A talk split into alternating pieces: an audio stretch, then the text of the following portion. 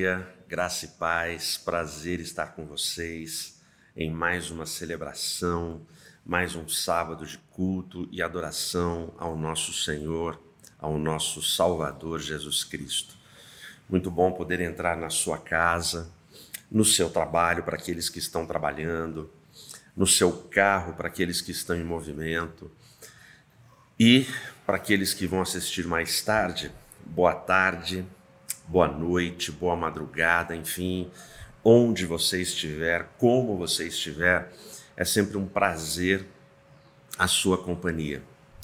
Hoje nós estamos caminhando aqui para concluir é, a série de janeiro, né?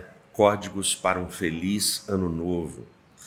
Nós falamos sobre a terra, sobre a vitória, a espera, a misericórdia e hoje a gente fecha falando sobre o pedido. Se você perdeu algum desses códigos para um relacionamento, para uma vida equilibrada, para uma vida mais íntima com o nosso Senhor e Salvador, é, eu te convido, acesse o canal da IAP do Parque, todas as mensagens estão ali disponibilizadas.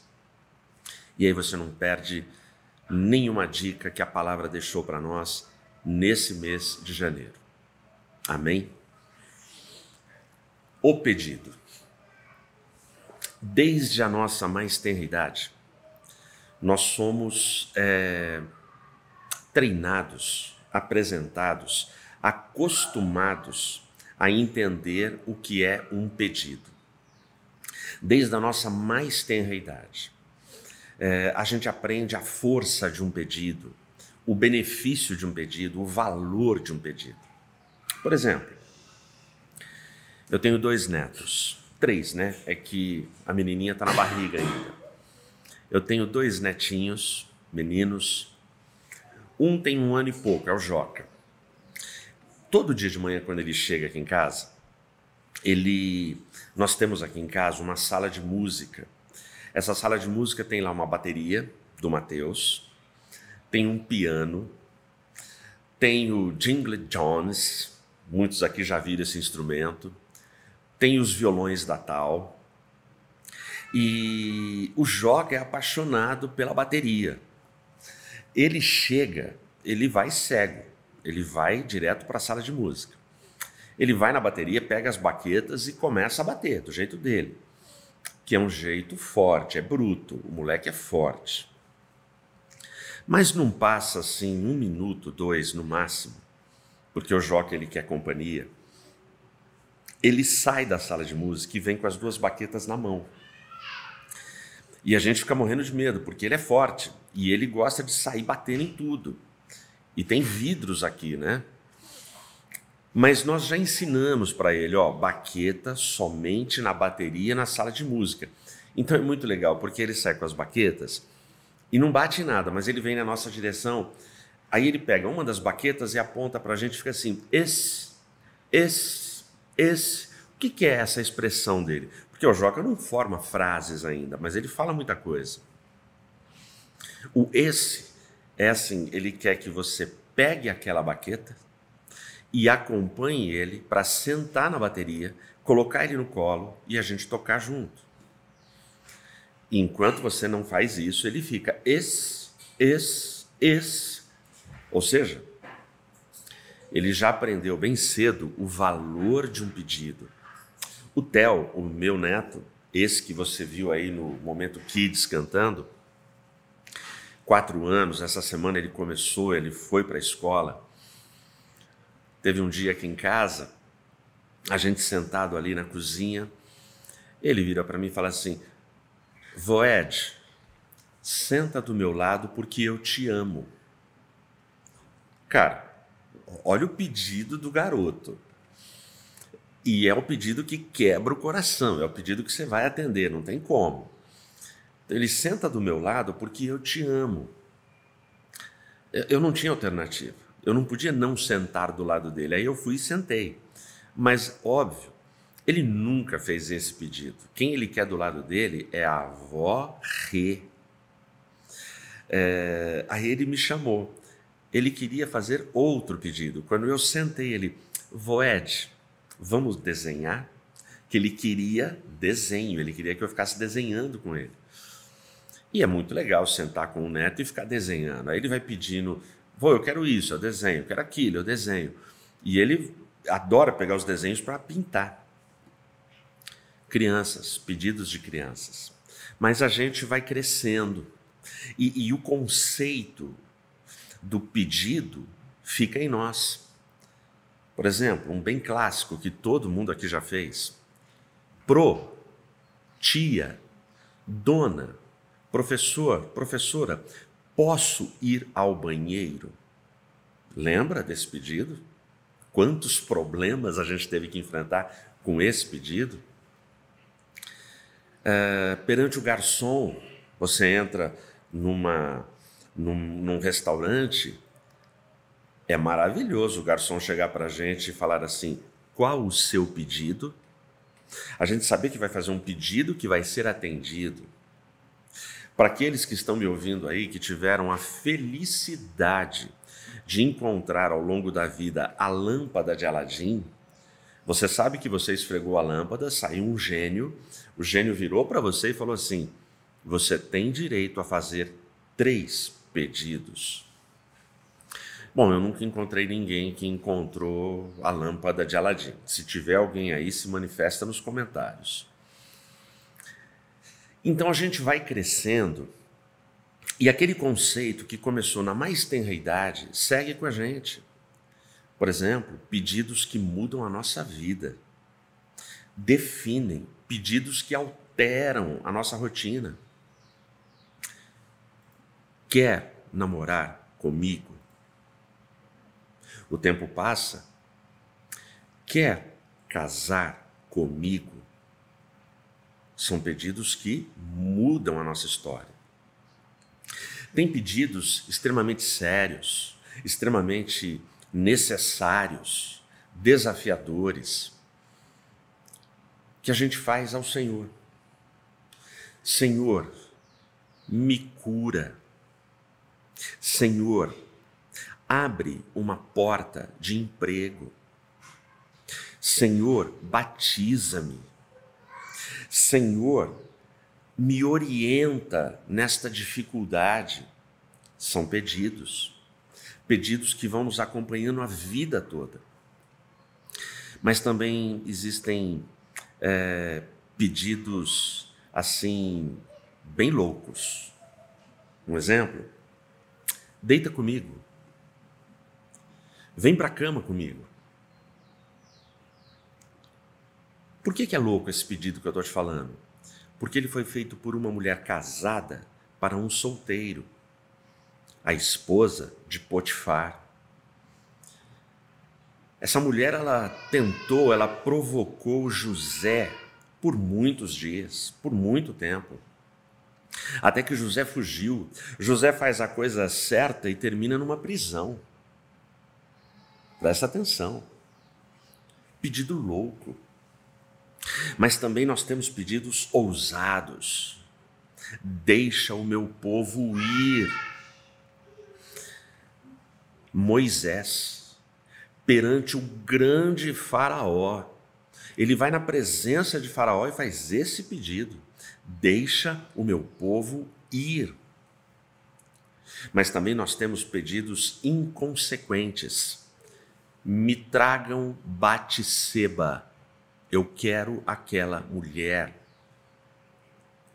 Pedido do grande rei Davi. Nesse momento, Davi ele fica cego, ele fica surdo, ele não via mais nada e não ouvia ninguém. Ele esqueceu da sua família, ele esqueceu do reino, ele esqueceu da sua unção, do seu chamado, da sua vocação, de quem ele era. Um pedido inconsequente. E também nós temos pedidos infernais. Eu quero a cabeça dele numa bandeja. Foi o pedido de Salomé pedindo a cabeça de João Batista. E é infernal porque essa mulher ela teve a opção de pedir até metade do reino do rei na época. O rei deu essa alternativa para ela: pede o que você quiser, até metade do reino e eu te darei.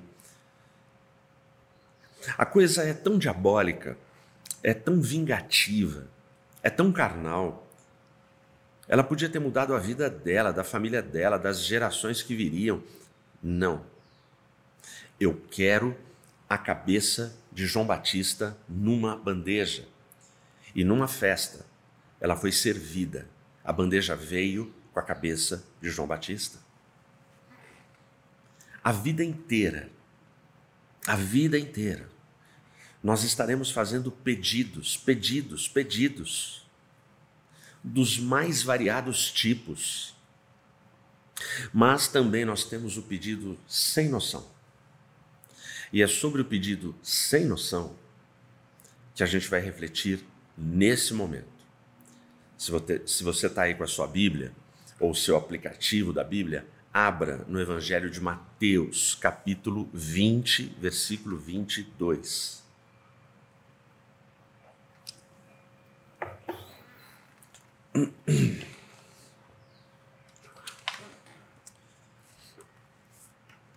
Eu vou ler aqui para a gente, ó. O versículo 22 diz assim: Mas Jesus, respondendo, disse: Não sabeis o que pedis. Podeis vós beber o cálice que eu hei de beber e ser batizado com o batismo com que eu sou batizado? Dizem-lhe eles: Podemos. Feche seus olhos. Senhor Deus, Pai bendito e santo, o Deus perfeito, o Deus único e verdadeiro, Tu que és todo amor, todo sabedoria, eu te louvo e te agradeço por essa manhã, por esse momento. Em nome de Jesus, fala conosco. Em nome de Jesus, nos orienta. Em nome de Jesus, atende o pedido que faço nessa oração, a fim de que o teu Espírito Santo trate do coração de cada um de nós, da mente de cada um de nós, que perdoe os nossos pecados e que nos ajude segundo o teu poder e a tua vontade. Em nome de Jesus eu oro. Amém. Por que que este pedido eu chamo ele de um pedido sem noção. É... Os versículos 20 e 21, coladinhos no versículo 22, se você manteve aí sua Bíblia aberta, você pode acompanhar. Eles falam do pedido é, dos filhos de Zebedeu, Tiago e João. E nesse trecho, a mãe desses dois discípulos se aproxima de Jesus e diz que quer fazer um pedido. E Jesus fala: qual é? Pode fazer. E o pedido dela é: no teu reino, na tua glória.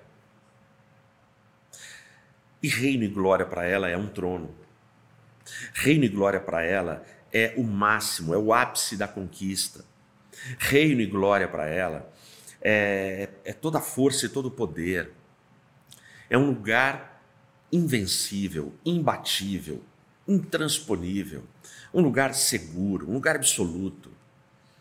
Então, quando tu entrares no teu reino, quando tu estiveres na tua glória, coloca os meus filhos ao seu lado, um à direita, um à esquerda. Esse é o pedido que ela faz. E a resposta de Jesus para esse pedido eu acabei de ler para você. Vocês não sabem o que estão pedindo. Vocês não podem beber o cálice que eu vou beber. Vocês não podem passar pelo batismo que eu vou passar. E é muito interessante, porque, como o pedido é muito sem noção, o versículo 22 termina dizendo é, apenas uma palavra, eles respondem: podemos, sim, podemos. Mesmo Jesus tendo acabado de dizer: vocês não podem.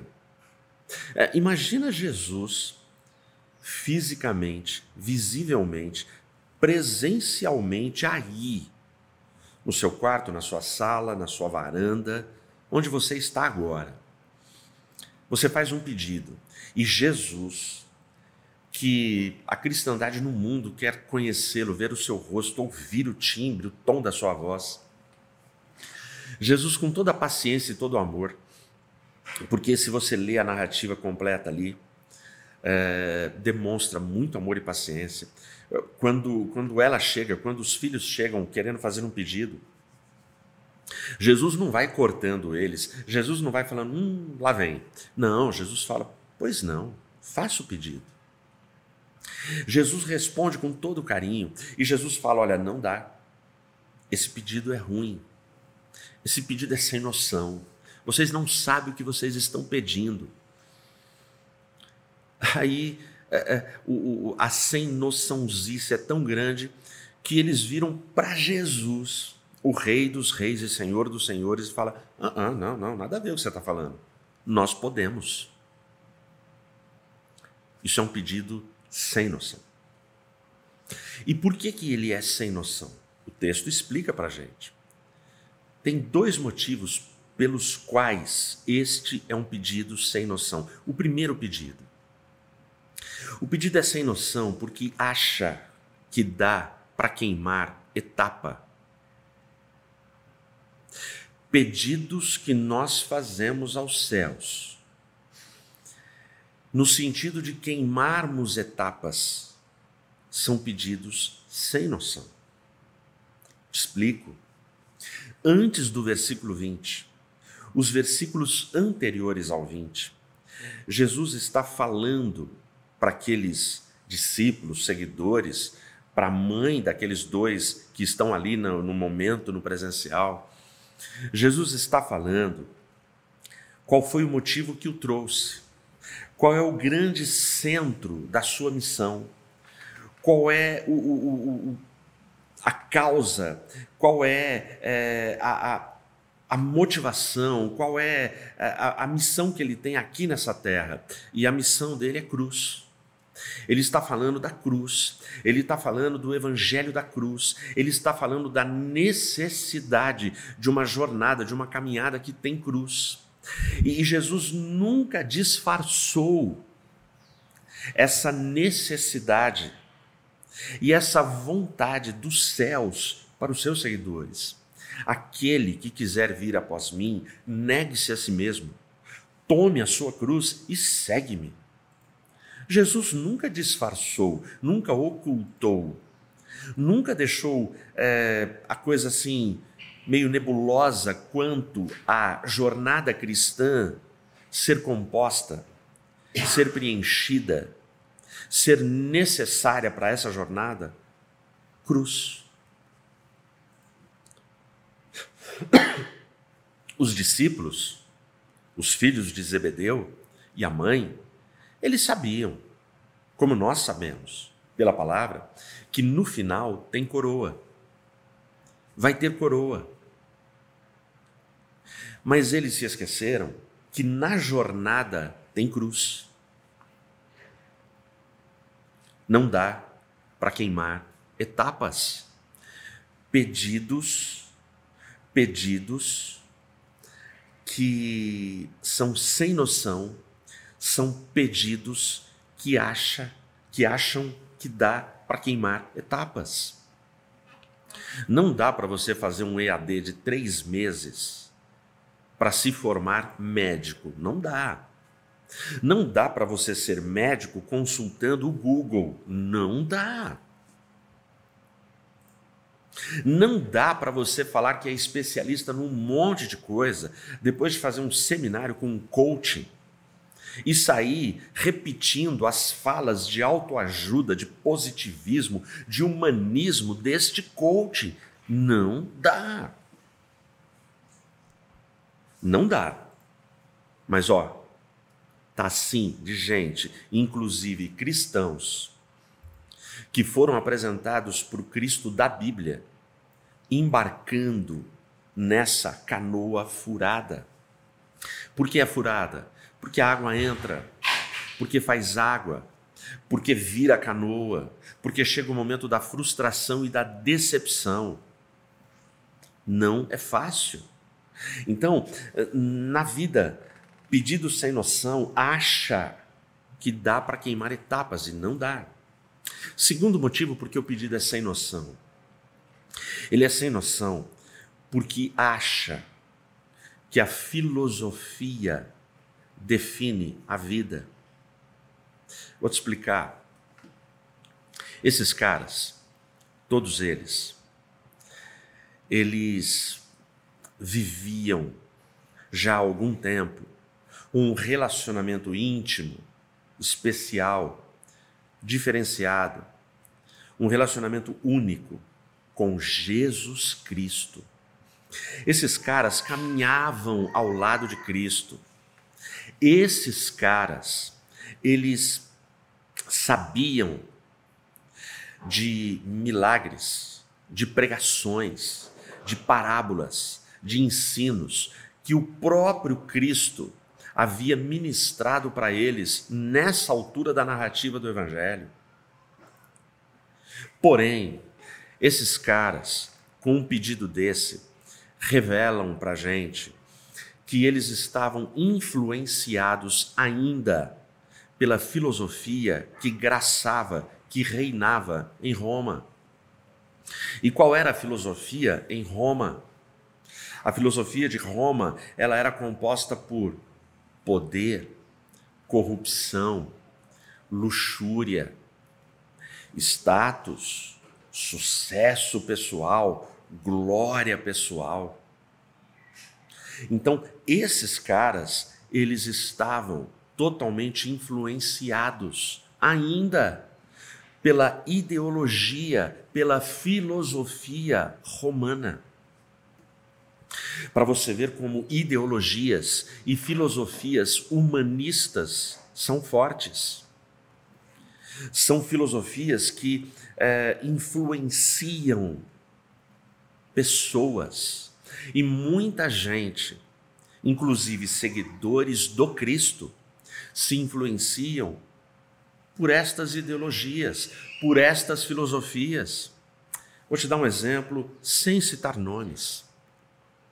Nós temos muita gente do nosso convívio, da nossa denominação, de outras denominações, pessoas que carregam o nome eu sou cristão, eu sou cristã,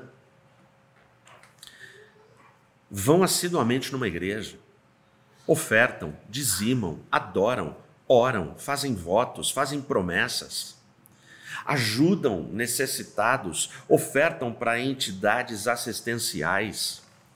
Ou seja, são pessoas boas que fazem o bem. Aí você vai descobrir grandes grupos de cristãos que seguem assiduamente os seus coaches, os seus gurus. Recentemente, aqui no Brasil, um desses caras que tem mais de 2 milhões de seguidores e que muitos crentes, muitos de todas as denominações, é, numa expressão da moçada, pagam um pau para o cara, seguem o cara. Levou um grupo para subir num pico para escalar um pico. Ó, você, vamos lá, porque a filosofia do cara é, é você pode, você tem que, ah, tem vontade, faça, você é mais você. O cara usa muito o nome de Jesus nas ministrações dele, nas palestras dele, nos videozinhos de autoajuda dele. Só que deu ruim. Você não precisa de ninguém, você é mais você. Vamos lá, vamos encarar. Deu ruim, morreu gente. Aí, o cara que fala assim, você é mais você, você não precisa de ninguém, sabe o que ele fez? Chamou o bombeiro. É. Ele ensina uma coisa e faz outra. E quando perguntado por que você chamou o bombeiro, não, não, eu só chamei por prudência e cautela. Ah, peraí, prudência e cautela? Você não disse que todo mundo é senhor de si, pode todas as coisas? Quando perguntaram para esse cara, é, a, a Bíblia é a palavra de Deus, ele falou: não, a Bíblia não é a palavra de Deus. A Bíblia contém histórias legais. E um monte de crente está ouvindo tudo isso e achando, ó, joia. Ou seja, quando tudo dá certo, o meu método é bom. Quando tudo dá errado, vocês falharam. Porque também, quando ele foi perguntado, ele falou: cada um é responsável pelas suas escolhas. Opa, peraí. O cara é o líder que motivou, que encorajou, que levou os caras. Cada um é responsável pelas suas escolhas. É, é esse ensinamento mesmo. Então, a gente vive num momento onde é, muita gente acha que a filosofia desse mundo, as ideologias deste mundo, é, é a forma certa. É a forma que dá para misturar com a fé e fazer pedidos. Porque os dois apóstolos e a mãe ainda estavam influenciados pela ideologia, pela filosofia romana. Aquilo ainda estava impregnado neles, para você ver como é difícil. Você ter uma fé e achar que a cultura, que a ideologia, que a filosofia, que estas coisas não vão te influenciar. Se você não se concentrar, não mergulhar na palavra, estas coisas vão confundir você. O único termômetro, o único filtro que garante uma sanidade racional e emocional se chama Palavra de Deus. Não tem outro. Deu para entender? Então, a, a gente tem ali um pedido sem noção. Um pedido absolutamente sem noção. Tá.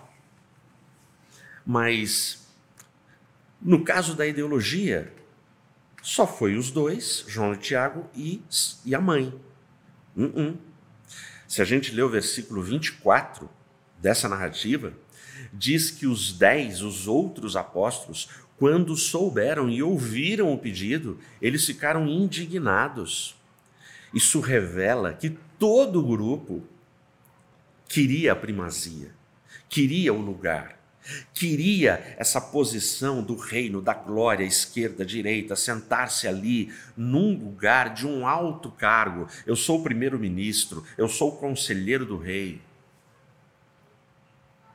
Aquela ideologia, aquela filosofia estava gravada no coração daquele grupo. Ora, se um grupo que era servido, que era acompanhado, que era mentoreado pelo Rei dos Reis e Senhor dos Senhores, ainda tinha tanta infantilidade no pedido, Será que eu e você não corremos o mesmo risco de estarmos fazendo pedidos sem noção para o Rei dos Reis e Senhor dos Senhores? Bom, e aí, como é que a gente deixa de fazer um pedido sem noção? Jesus ensina. Por isso que Jesus é o mestre dos mestres. Ele dá a resposta, mas ele dá a solução. Ele dá a solução para mim e para você. Olha só como é que ele fala, como é que ele continua. O versículo 23 eu vou ler para você. Ele diz assim: Na verdade, bebereis o meu cálice e sereis batizados com o batismo com que eu sou batizado. Mas o assentar-se à minha direita ou à minha esquerda não me pertence dá-lo, mas o será dado àqueles para quem meu Pai o tem preparado. Bom, primeira resposta de Cristo. É... Ele vai dizer o seguinte, para confrontar o fato de que um pedido sem noção acha que dá para queimar etapas, o que Jesus está falando é: respeitem as etapas. Aqui no versículo 23, respeitem as etapas. Pensa bem. No versículo 22, ele diz assim: Vocês não podem tomar o cálice que eu vou tomar. nem suportar o batismo que eu vou suportar. E eles falam: sim, podemos. Aí no 23, Jesus ele fala: sim, vocês vão participar, vocês vão tomar do cálice que eu tomo. E também vão enfrentar o batismo que eu enfrento. Parece uma contradição, não é? Mas não é isso. O que Jesus está falando, se preparem. Vocês não entendem agora. Agora eu estou falando, vocês não estão entendendo. Mas olha, vocês vão enfrentar o cálice e vocês vão enfrentar o batismo. O que é o cálice? O cálice simboliza, na palavra, a dor e o sofrimento. Então Jesus, ele está dizendo, ó, ao longo da vida, tem dor e tem sofrimento. Ao longo da vida, vocês vão ter que passar por esses processos de dor e de sofrimento. São processos que machucam, são processos que deixam feridas e marcas profundas na vida, são processos que muitas vezes podem decepar uma parte da alma, são processos é, incontroláveis, misteriosos, que muitas vezes nós vamos entrar nesses processos e não obteremos respostas porque estamos em meio ao processo. Vide exemplo de Jó. Jó passa perguntando o livro inteiro e não obtém resposta do porquê de tanto sofrimento, de ter perdido os filhos, ter perdido casa, ter perdido animais, ter perdido patrimônio, a sua saúde foi esfacelada, ele só não perdeu a vida. Portanto, quando Jesus fala de cálice, ele está falando de dor e sofrimento. Quando ele fala de batismo, Jesus está falando de imersão, está falando de mergulhar. Ou você topa o desafio da caminhada cristã integralmente, porque não dá, cara. Não dá para você ser crente, ser cristão agora apenas. Ou quando você vai a uma igreja, ou quando você está num retiro, numa vigília, não dá. Se você abraçou o estilo de vida que é proposto no Evangelho, nas Escrituras Sagradas, você mergulha de cabeça, de corpo e alma, mergulha na graça de Deus, no oceano da graça.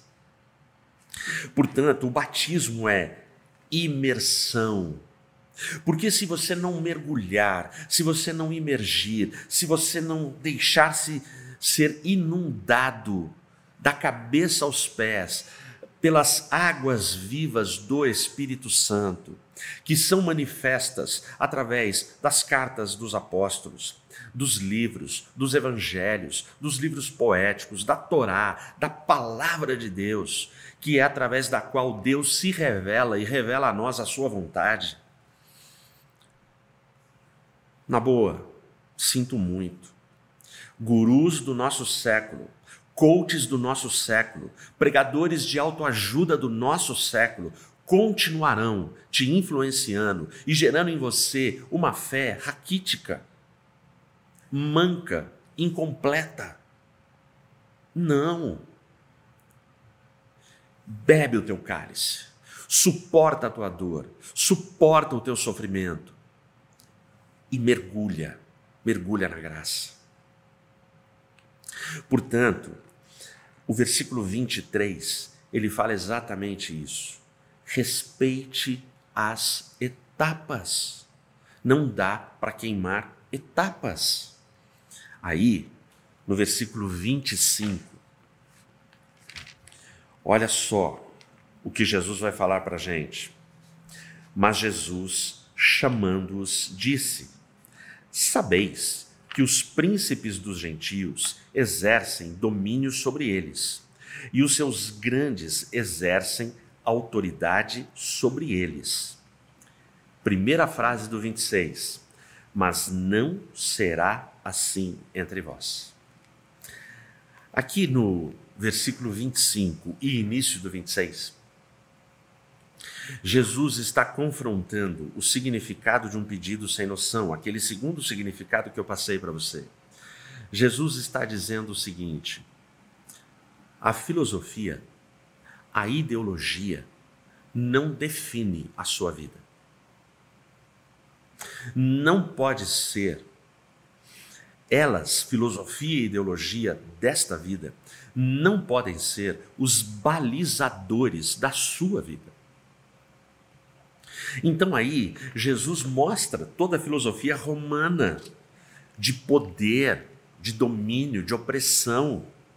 Olha o que ele diz aqui: sabeis que os príncipes dos gentios exercem domínio sobre eles, e os seus grandes exercem autoridade sobre eles. E aí ele diz: Mas não será assim entre vós. Jesus está dizendo: olha, o pedido de vocês de assentar-se à minha direita e à minha esquerda, achando que dá para garantir esses privilégios. Não, vocês não podem ter esse foco na vida de vocês. É, não são essas coisas que vão é, garantir sei lá o que para vocês, eu não sei o que passa na cabeça de vocês. Não será assim entre vós. E, e eu acho que, não sei se eles conseguiram entender naquele momento ou até depois, ou se levaram meses para processar as palavras de Cristo. Porque quando a gente pensa é, no, no, grande altar de Cristo, na grande vitória de Cristo, no grande momento de ápice do ministério de Cristo, o altar é a cruz. E a esquerda e a direita tem dois ladrões. E o pedido deles está é, tá sendo feito nesse contexto, quando Jesus acabou de falar da cruz. E Jesus está falando: não, vocês não vão suportar. Então, Jesus ele mostra: olha, é assim, mas entre vós não será assim. E aí, ele continua e ele fala como tem que ser. 26 e 27. Mas não será assim entre vós mas quem dentre vós deseja ser grande, seja o vosso servidor. E quem deseja ser o primeiro, seja o vosso servo. É, então aqui, Jesus ele ele ele está tirando a sem noçãozice do pedido, para que o pedido se torne um pedido coerente um pedido realista, um pedido servo, um pedido humilde, um pedido verdadeiro. Aqui Jesus está falando como a coisa funciona. Agora, é muito interessante, tem um detalhe aqui nesse texto que você não pode deixar passar. Se alguém quer ser grande, essa expressão de Jesus, ela é muito legal porque eu vejo muita gente falar que ah, os filhos de Zebedeu, a mãe, foram pedir e Jesus condenou, eles queriam ser grande e tal. Não. Jesus ele não condena o desejo de ser grande, o desejo de grandeza. O que ele condena na resposta dele, o que ele censura na resposta dele, o que ele reprova é justamente a leitura que os caras estavam fazendo do que era ser grande. Então Jesus aqui ele estabelece a verdadeira grandeza, a grandeza que é pautada por ética, por nobreza, por bondade, por serviço. Então Jesus vai falar: bom, vocês querem ser grande? Ok. Quem aqui quer ser grande? Que seja o menor, que seja o que serve, que seja o serviçal. Não queira você ser uau, o cara que manda, o cara do poder, o cara envolvido pela ideologia e filosofia de Roma. Porque eu trago a vós um novo paradigma, um paradigma do reino de Deus que eu estou implantando em vós, entre vós, para que fique convosco, para que seja a pauta da vida, do caminhar de vocês. Serviço é assim que nos tornamos grandes. E serviço que não queira nada em troca, que não exija nada em troca. É o serviço que ele ensina no Sermão da Montanha. Alguém deu um tapa na sua cara, dá outra face. Alguém te mandou caminhar uma milha, caminha duas. E sabe por quê? Porque existia uma lei que um soldado romano, quando chegava da batalha cansado, ele podia pegar a armadura pesada, o escudo pesado, a arma pesada dele, a carga pesada, pegar um judeu e falar: carrega para mim. Pela lei, o judeu era obrigado a caminhar no máximo uma milha. Aí o soldado romano, quando dava uma milha, ele achava um outro judeu, trocava porque ele não queria carregar. A lei dava esse direito para ele. Olha o que Jesus está falando.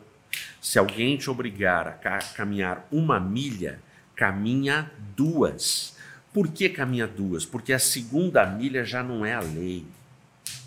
A segunda milha é a sua oferta, é a sua generosidade, é porque você entendeu que você é servo e você faz espontaneamente, voluntariamente.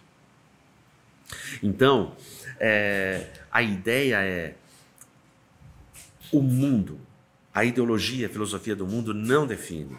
E Jesus fecha a resposta dele aqui no versículo 28. Olha o que ele diz: Assim como o filho do homem não veio para ser servido, mas para servir e para dar a sua vida em resgate de muitos. Ou seja, Jesus fala o motivo da sua missão. E o motivo da sua missão era dar a vida em resgate para a cura. Então presta atenção, presta atenção. Os fundadores de todas as outras religiões, o propósito da vida deles era viver e ser exemplo. Enquanto isso, o propósito do ministério, da vida de Cristo era morrer e ser sacrifício morrer e ser sacrifício. Essa é toda a diferença para você sair de um pedido sem noção para um pedido que tenha noção.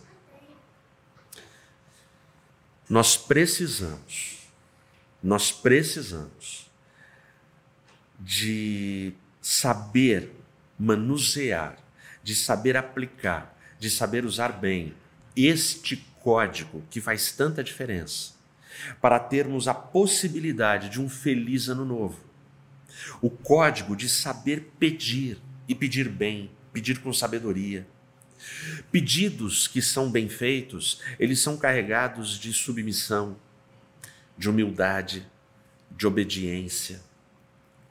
São pedidos que aceitam uma realidade resignadamente, porque confiam no Deus da glória, no Deus provedor, no Deus soberano.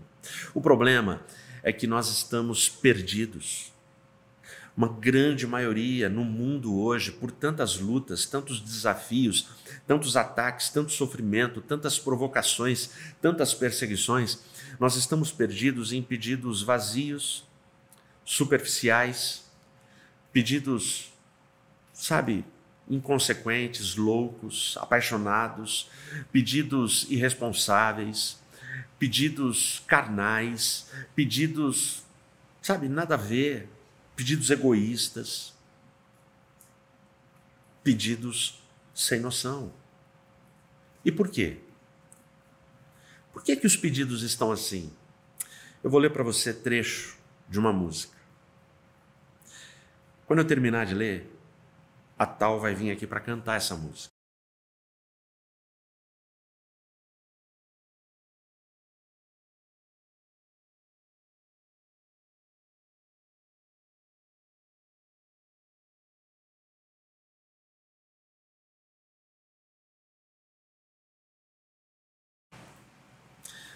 Pessoal, a nossa internet caiu e eu estava esperando aqui voltar, tá bom? Se puder ir avisando o pessoal que desistiu, tentar chamar o pessoal para a gente poder concluir. Eu não sei exatamente o ponto que a internet caiu, é, mas eu estava falando de uma música que me marcou, que há pouco mais de um mês eu pedi para tal tirar essa música.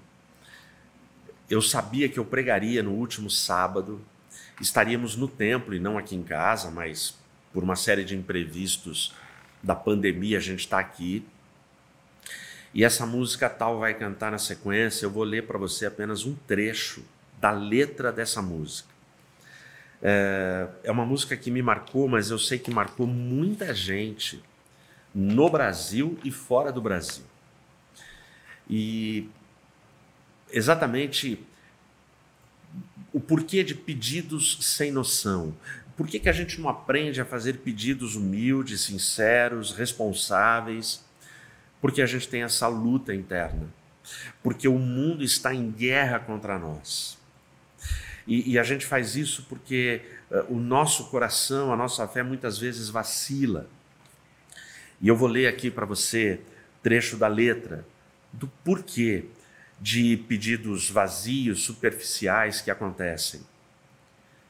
Cansaço, desânimo, logo após uma vitória, a mistura de um desgaste com um contra-ataque do mal, a dor de uma perda ou a dor da traição, uma quebra de aliança que é a raiz da ingratidão. Se alguém está assim, preste muita atenção Ouça o que vem do coração de Deus. Em tempos de guerra, nunca pare de lutar, nunca pare de adorar. O escape, o descanso, a cura, a recompensa vem sem demora.